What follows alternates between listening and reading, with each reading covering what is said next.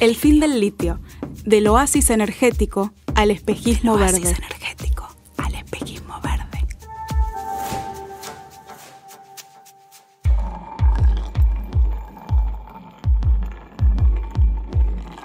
Bienvenidos al tercer y último podcast del fin del litio, esta serie que tiene como objetivo discutir los imaginarios verdes que se tejen en relación a este recurso estratégico del litio y sus potencialidades para conformar la base de una transición socioecológica más justa en nuestra región. El objetivo de este último episodio tiene que ver con pensar qué pasa con el litio y su impacto principalmente en los territorios, en las comunidades y sus prácticas vitales cotidianas.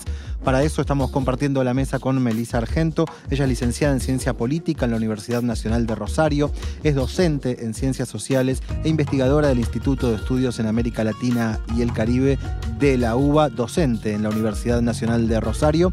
Melisa, muchísimas gracias por compartir aquí la mesa y para meternos de lleno en este tema del impacto en los territorios.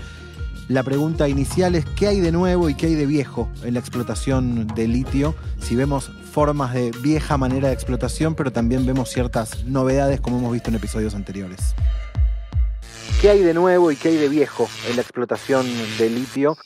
Bueno, muchas gracias Diego. Lo primero que habría que decir es que, como venimos diciendo desde hace mucho tiempo, el litio es muy ambivalente como problemática, ¿no? Porque por un lado, efectivamente eh, tiene, encierra y engloba un conjunto de narrativas promesantes o de, o de imaginarios o de deseos incluso futuros respecto a las transiciones hacia otros, otras, eh, otras fuentes energéticas, el uso de otras fuentes energéticas, las transiciones energéticas, y, pero también sobre el, pre- el presente, ¿no? sobre los modos de consumo actuales, tablet, teléfonos celulares, ¿no? mucho deseo tras este mineral que aparece como un mineral estrella, como el oro blanco, todo lo que venimos diciendo, al tiempo que se inserta en una continuidad de las lógicas extractivistas en nuestros territorios que impactan y vulneran sobre los territorios precisamente donde, este, eh, donde el litio se encuentra, en los salares, en las almueras donde, de donde se extrae, afectando eh, los modos de vida de las comunidades que habitan en estos territorios, que son comunidades campesinas, comunidades indígenas, collas, atacameñas, que viven de la tierra, del agua, pero también de la sal, cosechan la sal, cosechan de modo artesanal la sal o tienen empresas eh, comunitarias, pequeñas empresas comunitarias, en un territorio que al mismo tiempo es una gran región, una gran región, la gran región atacameña, histórica desde hace muchísimos años, mucho antes de la conformación de los Estados-Nación incluso, y que hoy es la que el capital ha venido a denominar el Triángulo del Litio. Estas comunidades que habitan allí son las que denuncian básicamente que las formas de insustentabilidad de la minería del litio como hoy se practica rivaliza con sus formas de vida. ¿no? ¿Cómo se podría describir en un difícil ejercicio radiofónico una zona de salares? ¿Cómo se podría describir en términos de imágenes? Es una zona bellísima, es un espejo de sal blanco. En algunos casos, porque depende por supuesto de las condiciones y de las características de cada salar, pero hablamos de territorios que están en la altura, hablamos de territorios de puna, de, la ecorregión de la puna, hablamos de territorios ventosos con altos eh, índices eh, de radiación solar, que son, eh, sus climas son, podemos decir, muy estrechos, de mucho calor a mucho frío, donde las comunidades que viven allí están fundamentalmente radicadas sobre tierras que no son las más fértiles del país argentino, por, por ejemplo, que utilizan los diferentes pisos geológicos para sus actividades productivas, que utilizan las fuentes, los acuíferos de agua que están distantes, que hay que ir a buscar para tener aguas en sus comunidades, para el consumo humano y para los animales que producen, la utilizan de modo colectivo, dividan sus tierras colectivamente en función de llegar todos, todas las familias de la comunidad hacia la misma fuente acuífera con formas de uso, de gestión y de compartir este bien común que es el agua. Vamos a pensar a los salares dentro de un ecosistema y para eso vamos a escuchar a Andrea Izquierdo. Andrea es integrante del Instituto Multidisciplinario de Biología Vegetal, docente en la Facultad de Ciencias Naturales de Tucumán e investigadora del CONICET en Córdoba. Los humedales en general son ecosistemas de un alto valor ecológico y social, debido a las funciones ecosistémicas que cumplen y también a los beneficios que proveen a la sociedad. En la región de la Puna, estos sistemas, estos ecosistemas cobran una especial importancia por ser el agua un recurso escaso y limitante, tanto para la vida como para el desarrollo de actividades productivas. En esta misma línea, los salares son un tipo de humedal que por un lado sustentan especies y formas de vida adaptadas específicamente a estos ambientes, como por ejemplo los sistemas microbianos extremófilos, o también proveen de productos de valor económico como la sal o el actualmente famoso y codiciado litio. A su vez, la compleja interacción entre las diferentes clases de humedales que se encuentran muchas veces comunicados o conectados unos a otros a través del ciclo hidrológico, hace necesario que los proyectos productivos contemplados en la región tengan en cuenta esta complejidad a la hora de evaluar riesgos e impactos. El testimonio entonces de Andrea Izquierdo para entender a los salares también como humedales de algún modo. Ante esta tensión entre la extracción de litio y los modos de vida de las comunidades, ¿qué formas de organización, qué formas de resistencia aparecen? Bueno, em, ahí lo que plantea Andrea es clave para, para, pensar también cómo se fueron articulando las luchas de estas comunidades, digamos. Por supuesto, como siempre, como estas luchas se inscriben en las luchas de todos los territorios de Latinoamérica frente a los impactos de la minería, en las luchas o los conflictos ecoterritoriales, podemos decir, empiezan estas luchas con el temor, con la constatación de que está pasando algo que puede afectar sus formas de vida y por tanto empiezan a organizarse desde las formas eh, de la vida cotidiana acercarse a formar redes, a comunicarse lo que está sucediendo y empezar a generar herramientas para poder expresar sus demandas. A partir de esto se empiezan a organizar las comunidades de Salinas Grandes en la cuenca de Salinas Grandes, que es una cuenca que eh, se llama Salinas Grandes, y Laguna Guayatayoc, que queda en la provincia de Salta y Jujuy. A partir del año 2010-2011, muy velozmente en esta cuenca sucede una organización entre las comunidades que precisamente empiezan a disputar esta idea, la idea de cuenca. La idea de cuenca, porque las cuencas endorreicas, de donde se extrae este agua, son precisamente eso, cuencas endorreicas cerradas, que no tienen ingreso de otros afluentes de ríos, sino que tienen un ciclo muy lento por precipitaciones y que la idea de cuenca unifica una idea de territorio compartido entre estas dos regiones de las comunidades de Salta y de Jujuy y es una de las principales agendas de la lucha por las cuales van a empezar impulsando la exigencia del cumplimiento de los derechos territoriales de las comunidades indígenas que tienen por leyes internacionales, nacionales y provinciales también. Es muy interesante la idea de Cuenca porque me imagino debe ir en contra de las intenciones de las empresas transnacionales para el gran divide y reinarás, que seguramente le conviene más entender a las comunidades por separado que poder pensar una región común, ¿no? Ese es el meollo de la cuestión, podemos decir, porque fundamentalmente las empresas operan dividiendo los territorios, llamando zonas de impacto directo o zonas de impacto indirecto y haciendo estudios de impacto ambiental fragmentados. Entonces, una de las denuncias de las comunidades, aparte de la consulta previa, libre, informada como derecho a autodeterminación territorial que tienen, y la decisión sobre esta autodeterminación territorial, tiene que ver con eh, la eh, necesidad imperiosa de que existan estudios eh, científicos eh, integrales que evalúen la cantidad y la sumatoria de los impactos que involucran los 50 proyectos en carpeta, como vimos en los podcasts anteriores, ¿no? Vamos a escuchar justamente a la voz de las comunidades representada por Verónica Chávez, es integrante de la comunidad Santuario Tres Pozos de la cuenca de Salinas Grandes. Ya llegaban las empresas, todos los días llegaban dos, tres empresas con unos maletines a las comisiones a arreglar. Y entonces, como dice el estatuto, todo que tiene que ser en asamblea, todo conjunto, no pueden arreglar las comisiones. Y nosotros somos agarrados de eso. Y ellos hacían las reuniones así aparte. Y así, como escondíanse. Le dije a mi marido, vamos a ver qué hacen para adentro. Y fuimos y estaba todo roto la salina ya. Habían agua derramada por todos lados. Rompieron venas de dentro del salar, empezó a frotar y el salar, el agua para arriba y empezó a derretirse el salar. Y entonces yo vine y le agarré y le dije al Eulalio. y a mi otro cuñado le dije, no, esto están rompiendo todo el salar y si reunamos todas las comunidades, ¿qué podemos hacer? Ustedes mientras van a avisar a las comunidades, yo me voy a comunicar con el obispo. Entonces el obispo y, me dice que no pueden hacer y yo no estoy de acuerdo. Y entonces me dice, este, te mando a la abogada Chalave. Y después de ahí ya se hemos reunido todas las comunidades, yo saqué fotos, vine y le hice ver cómo estaba el derroche de agua, todo eso. Y de ahí ya se hemos juntado, hemos dado el poder a, las, a los abogados, que era la Chalavi y a la, Enrique y a Rodrigo. Y entonces ya se fuimos a la corte. Y llegamos a la corte y después teníamos, eh, teníamos que ir. Y entonces yo volé en un avión, fui a la corte encontramos con los jueces y después tuvimos una audiencia. En esa audiencia fuimos todas las comunidades. Y ahí vamos y, el gobierno se ha preparado bien y ahí da traer gente de sus que, estaban de acuerdo para que ellos estén la corte contra de nosotros. Que ellos están de acuerdo, que es un beneficio, que las empresas no entraron con, han entrado con consulta, todo.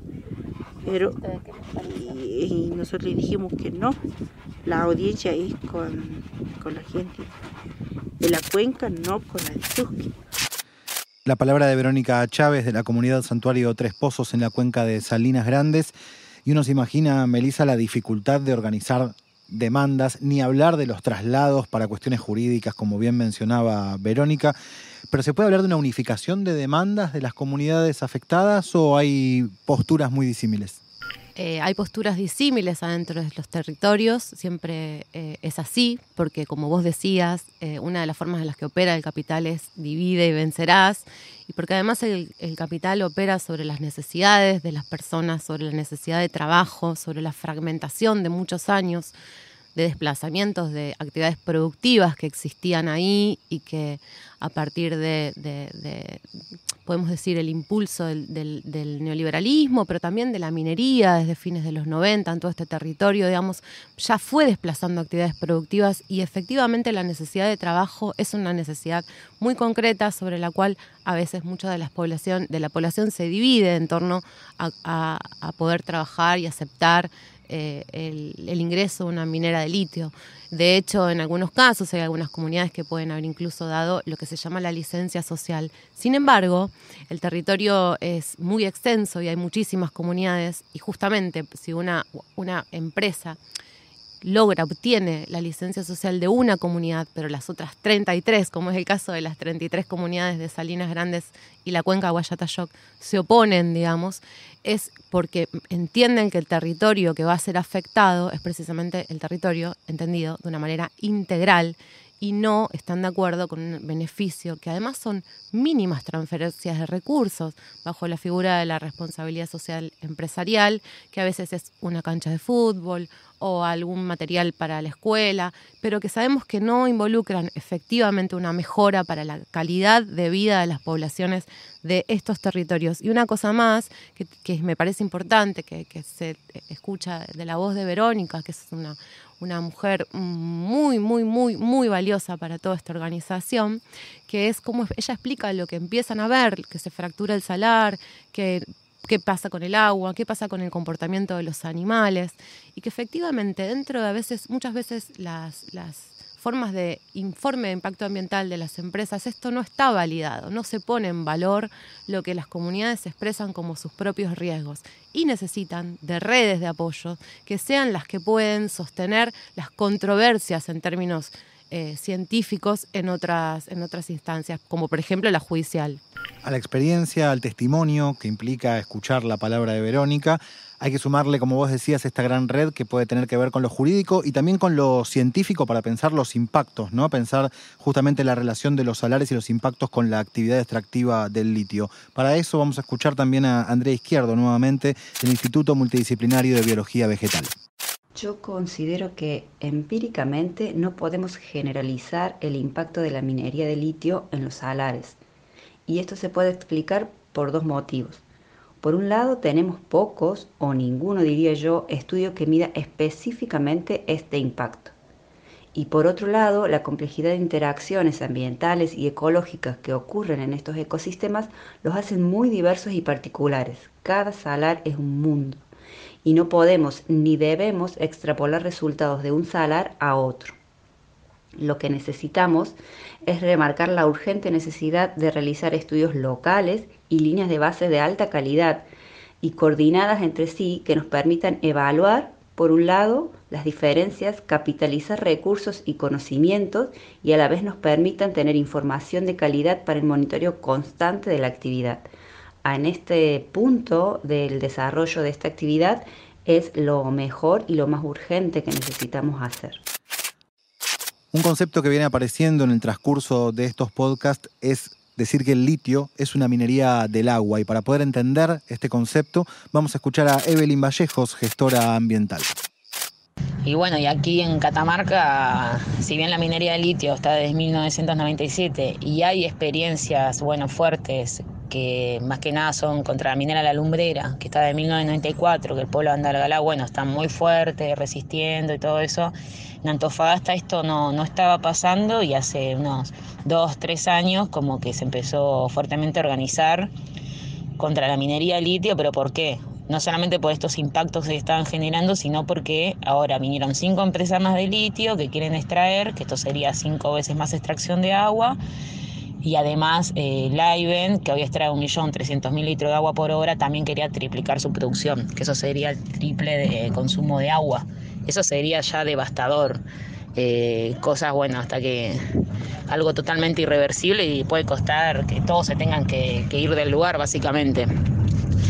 Y bueno, eh, la verdad que con las comunidades nos estamos tratando de organizar y intentar despechar proyectos productivos con los que podamos eh, discutir también parados de otra forma, porque hoy Minera Live no se tiene un gasoducto que les hizo el gobierno, que les trajeron de Salta hasta el Salar para que la minera tenga gas, todo pagado desde el gobierno, ¿no? Y la gente que vive alrededor no tiene gas, no tiene luz, eh, se cagan de hambre, la verdad, y nada, o sea, es terrible que la gente que está al lado de una extracción multimillonaria que cotiza millones de dólares, las personas que viven al lado no tienen ni para comer, básicamente. Así que bueno, es una realidad súper fuerte que estaría muy bueno, bueno, empezar a, a difundir más y tomar conciencia de toda este, esta transición energética verde que se está promoviendo a base de litio, eh, que trae muchos costos altísimos e irreversibles y se están destruyendo comunidades originarias y se están destruyendo también lugares donde se ha originado la vida en el planeta, básicamente, donde se quiere sacar agua hoy, que es el río Los Patos. El río Los Patos nace en el volcán Galán, el volcán Galán, bueno, es el volcán activo con el cráter más grande del mundo y adentro del volcán Galán hay una laguna que se llama la Laguna Diamante, que tiene unos microorganismos que se llaman los estromatolitos, que esos microorganismos eh, generaron oxígeno en el planeta. Si bien hay en varios lugares eh, del planeta estos estromatolitos, por ejemplo donde hay corales, el lugar más parecido al principio de la Tierra, donde hay estromatolitos, es Antofagasta, la sierra, por sus condiciones, no por su altura, falta de oxígeno, hay azufre porque está lleno de volcanes. Entonces, bueno, estos microorganismos y estas lagunas es un patrimonio de la humanidad por ser los creadores de la vida en el planeta, básicamente. Y hoy las mineras quieren sacar agua de ese lugar, por ejemplo. Entonces, bueno, es muy grave. básicamente atentar contra nuestra propia vida. Y además de todo, las, nada, de todas las consecuencias sociales, ambientales y económicas que nos trae la minería sociales, porque tenemos pueblos totalmente divididos. Eh, que eso es horrible y bueno, muy fogoneado también bueno, por las empresas, de tratar de dividir a las poblaciones. Ambientales, bueno, como ya pude contar, hay muchos, eh, muchas consecuencias ambientales casi irreversibles y bueno, y económicas también, porque Catamarca súper fértil, se puede producir un montón de cosas, eh, las personas sí producen mucho, pero bueno, se desincentiva mucho eso y además hoy la disputa por el agua es clave porque si no hay agua no, hay agricultura, no hay ganadería, no hay nada. Escuchábamos a Evelyn Vallejos y para entender conceptualmente también la importancia del agua, escuchamos a Verónica Chávez de la comunidad Santuario Tres Pozos de la cuenca de Salinas Grandes. Es por el agua y después nosotros, este, la salina es nuestra madre. Una madre no se puede vender ni lastimarla. Y entonces sí es que nosotros lo tenemos en nuestro corazón y en nuestro pensamiento todo es lo que no queremos que se haga. Ni tampoco nosotros le estamos pidiendo al gobierno que nos dé trabajo, que nos dé esto, que nos dé aquello, no. Nosotros estamos viviendo bien como estamos. Estamos trabajando en la mamita Salina, de los hermosos turistas que llegan y estamos bien. Melissa, ¿cómo pensar alternativas ante la situación actual? Hablabas de una necesaria articulación entre las comunidades y también sectores seguramente de abogados y abogadas, de la academia, de distintas formas que tienen que articularse para una resistencia. Sin lugar a dudas, a nosotros, a nos parece que efectivamente tienen que existir estas redes de de diálogo y de apoyo con, los territorios y las luchas de estos territorios, comprendiendo, me gustó mucho esto que dijiste conceptualmente, digamos, comprendiendo cómo conceptualmente viven ese agua estas comunidades, cómo, cómo son sus propias construcciones de sentido sobre estos bienes comunes, digamos, cómo entienden ese territorio, que no necesariamente lo entienden de la misma forma, bajo las mismas lógicas, que lo entienden a veces otros estudios, otras formas de ver sobre estos territorios, ¿no? En este sentido, nos parece que, existen, eh, por suerte, muchísimos colegas, investigadores, eh, investigadoras, geólogas, hidrogeólogos, abogados, por supuesto, eh, Em, biólogos, biólogas que aportan sus estudios, pero en un diálogo, en, un, entendimiento, tejiendo desde una ecología de saberes y buscando comprender más allá de sus propias eh, epistemes eh, qué es lo que sucede en estos territorios y cómo poder ayudar. Para entender la importancia de también tener una centralidad en ese debate científico-tecnológico, vamos a escuchar el testimonio de Andrea Calderón. Andrea es licenciada química en la Universidad de Córdoba, doctora en ciencias químicas, investigadora del CONICET, integrante del Foro Interuniversitario de Especialistas en Litio e integrante también del Grupo de Geopolítica y Bienes Comunes. El nuevo paradigma energético es fuertemente dependiente del conocimiento científico y desarrollo tecnológico.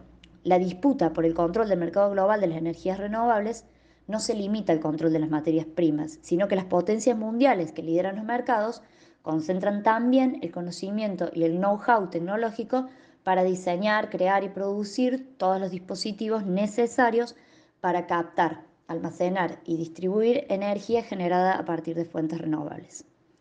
Estos paquetes tecnológicos son en general muy cerrados, lo que genera también una dependencia tecnológica de los países que adquieren estos dispositivos con los países que las producen. El manejo de dichos paquetes tecnológicos, conocer cómo funciona esta tecnología, resulta entonces fundamental para construir un modelo energético soberano.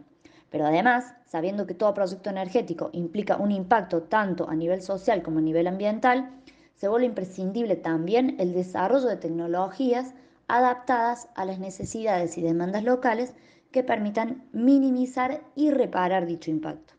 Los desafíos a enfrentar para construir una transición energética popular y soberana requieren de una multiplicidad de miradas que permitan el diseño de soluciones integrales. Para esto se necesitan redes de trabajos interdisciplinares que congreguen, articulen y potencien los esfuerzos y capacidades del Sistema Científico y Tecnológico Nacional y promuevan el desarrollo de capacidades que hoy en día son vacancia en el país. Pero por sobre todo urge una ciencia que reconozca, respete y avale los saberes locales y el derecho de las comunidades sobre sus propios territorios y formas de reproducción de vida, que reconozca también los conocimientos generados desde otros colectivos como movimientos sociales y sindicales. Urge la construcción de un ecosistema del conocimiento, una ecología de saberes que se encuentre basada en el diálogo respetuoso, fraterno, libre de jerarquías y sin subordinaciones de los conocimientos locales y populares frente al conocimiento de las ciencias formales, para construir una ciencia no colonizadora ni mercantil, sino una ciencia que esté al servicio de los pueblos y de los territorios. La palabra de Andrea Calderón para entender también la importancia de los debates en el ámbito científico-tecnológico. Para seguir pensando esta mirada de modo multisectorial, vamos a escuchar a Beto Galeano, integrante del Consejo Directivo Nacional de ATE y coordinador nacional de los trabajadores de la industria de la CTA. Nosotros en, en el área de producción de energía de ATE, en particular con los compañeros de fabricaciones militares, en el marco de la CNTI, eh, estamos más que preocupados por los puestos de trabajo que no tenemos, que no hemos podido recuperar todavía. Eh, así que lo que hemos hecho es impulsar una campaña retomando quizás el proceso de industrialización más fuerte que tuvo nuestra Argentina y que uno de sus impulsores fue el general Sabio. Y en ese proceso tiene centralmente la particularidad que había, se construyeron fábricas en todo el territorio de, la nación, no solamente en el AMBA ni en las grandes ciudades. Muchas ciudades hoy importantes se construyeron alrededor de esas fábricas.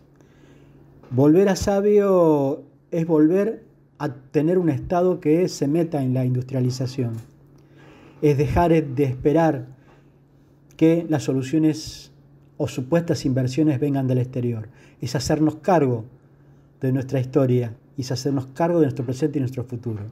En ese marco, nos parece que el litio brinda una particular especial que hay que aprovecharlo para industrializar en origen, que además hay que corregir el sistema minero que tenemos que ha dejado mucha destrucción y pocas regalías, y que además los estados no tienen que competir entre ellos. Los estados tienen que asociarse.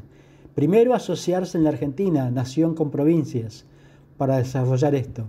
Y después avanzar en asociaciones con nuestros países hermanos, con instrumentos verdaderos de integración política y económica. Eso es el litio para nosotros, una posibilidad, una esperanza, pero si no es así, creemos que lamentablemente va a volver a pasar lo que ya está pasando y lo que ha pasado con las explotaciones de materias primas. Hay que industrializar nuestras materias primas si queremos salir de la pobreza. Tiene que haber puestos de trabajo en cada rincón de la patria. La palabra de Beto Gariano del Consejo Directivo Nacional de ATE y de la Coordinadora Nacional de Trabajadores de la Industria de la CTA. Imagino, Melissa, muchísimas dificultades y puntos ciegos desde esta mirada únicamente de la industrialización y la estatización como única salida, ¿no? Me imagino que ahí confluir en miradas comunes debe ser complejo. Seguramente, pero en principio remarcar que es sumamente importante abrir este debate y, y la reflexividad social respecto de estos debates aunque efectivamente las propuestas y las alternativas que involucran pensar un país soberano y capacidades estatales para regular esta actividad no necesariamente están del todo de acuerdo con las propuestas y las alternativas y las agendas de exigencias desde las comunidades, ¿no?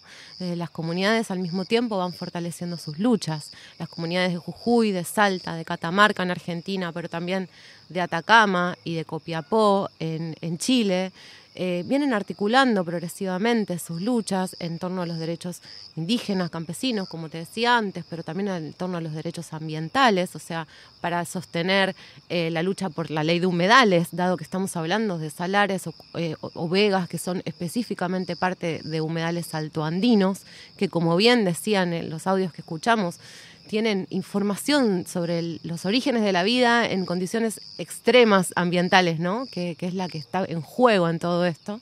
Y efectivamente, en ese punto nos tenemos que preguntar eh, qué dinero puede pagar esta vida, digamos. La de las personas que viven ahí, que habitan allí y que están viendo todo el tiempo el riesgo del ecocidio y el desplazamiento de sus poblaciones y también la vida que tenemos que sostener y que defender y que todo el tiempo pensamos eh, cuidar en un eh, contexto tan extremadamente peligroso como es el y riesgoso como es el de la crisis climática en la que vivimos. Y en este sentido lo que nosotros vemos y planteamos todo el tiempo es que así como están las cosas hoy, no. Porque el litio en el, en, el esquema eh, que se encuentra inserto en, nuestro país efectivamente abona a una lógica global de la acumulación por la desfosilización. Y eso tiene que ver con que el capital se siga reciclando ahora bajo lógicas verdes de descarbonización o defosilización de un sistema energético desigual, conflictivo y profundamente opaco. Hay un gran tema también que es que si hay una manera de extraer el litio de forma sustentable y una sustentabilidad que no tiene que ver únicamente con un reparto de riquezas económicas y una participación comunitaria que implique distribuir algo del dinero que puede quedar, sino poder sumar la, perspectiva justamente. ¿no? ¿Hay atisbos de que eso pueda ocurrir, de un Estado convocando a los distintos sectores realmente para que se pueda dar una perspectiva a este multidisciplinaria, multisectorial para entender qué puede ocurrir con el litio? Bueno, nosotros bregamos todos los días y en todos los espacios, incluso en este, porque sí, ¿no? Porque haya una, una posibilidad de abrir un marco reflexivo profundamente multisectorial de los diferentes actores para discutir efectivamente cuál es la política integral que debe darse nuestro país en relación a un litio, un litio que se desmarque de las lógicas profundamente extractivistas y depredadoras de la naturaleza y de las poblaciones. Y, en ese sentido creemos que, es la esperanza abrazar. En el último episodio en el que estamos de esta serie de podcast El fin del litio, vamos a escuchar a Clemente Flores de la comunidad El Moreno de Salinas Grandes. Esperamos que se retiren de la zona, esperamos que entiendan qué es lo que están haciendo eh, al ambiente, a la naturaleza, cuál es el daño, la evaporación de agua, que las empresas mismas lo dicen en su estudio, en su, trabajo de, de los impactos ambientales, donde muestran con números la evaporación de agua entonces eso creo que es fatal para nosotros, para las comunidades, porque no hay agua en la puna. Entonces si vamos a extraer desde abajo, vamos a vaciar toda la cuenca y luego qué? ¿De quién va a depender todo eso? ¿De nosotros o de la empresa? ¿O nosotros tenemos que irnos de la zona? Para poder seguir ahondando en comprender estas agendas de lucha, vamos a escuchar a Ramón Morales Balcázar, integrante del Observatorio Plurinacional de Salares Andinos desde Atacama. Desde el OPSAL a nivel eh, sobre todo transfronterizo, digamos con quienes lo componemos desde Bolivia, Argentina y Chile. Estamos trabajando de forma mancomunada sobre todo para visibilizar las luchas y los procesos locales que se dan y que se articulan en este colectivo. En el lado chileno nosotros estamos trabajando en una iniciativa plurinacional para la valorización y protección de los salares y humedales andinos, y eso lo estamos haciendo con organizaciones territoriales, indígenas, rurales y por ahí algunos activistas y ONGs desde el norte de Chile hasta el centro y que tiene eh, como objetivo último la, eh, generar una propuesta para una ley de humedales andinos. Esto también muy en diálogo con lo que está pasando en Argentina eh, con los humedales también. Ahora en Chile hay una ley de humedales urbanos y nosotros queremos o creemos que es pertinente, necesario, urgente que haya una ley para salares y humedales andinos, dado el contexto que ustedes eh, ya conocen. Y la, idea en este sentido es eh, generar herramientas o incidir en el marco normativo y en ese sentido también este trabajo que estamos realizando desde Chile está vinculado al proceso constituyente. Entonces, dentro de las organizaciones que componen o que participan de esta iniciativa y dentro del propio OPSAL, también hay eh, compañeros y compañeras que son parte eh, de, la Convención Constituyente. Por lo tanto, es un, diálogo con el proceso constituyente por una parte y con otro, con un proceso que esperamos eh, llegue a, generar esta, esta ley, que como te decía, se nos hace muy pertinente y sobre todo muy urgente. Junto con eso estamos trabajando en un informe que queremos sacar dentro de este año y que va a tener eh, como objetivo sobre todo la divulgación de eh, la, realidad de la minería del litio, del extractivismo del litio en Chile. Y también vamos a continuar haciendo eh, difusión del libro en el que también participaste tú con, con Florencia. a nivel nacional, regional y viendo la, la posibilidad tal vez de traducirlo para que los artículos y los testimonios y las reflexiones que están contenidas puedan ser también eh, compartidas eh, en, otros, en otros espacios. El testimonio de Clemente Flores de la comunidad del Moreno de Salinas Grandes. Melissa Argento, licenciada en Ciencias Políticas en la Universidad Nacional de Rosario, doctora de Ciencias Sociales e investigadora del Instituto de Estudios en América Latina y el Caribe de la Universidad de Buenos Aires, docente de la Universidad Nacional de Rosario e integrante de este grupo de geopolítica y bienes comunes que viene impulsando esta campaña para llamarla de algún modo como el fin del litio. Muchas gracias.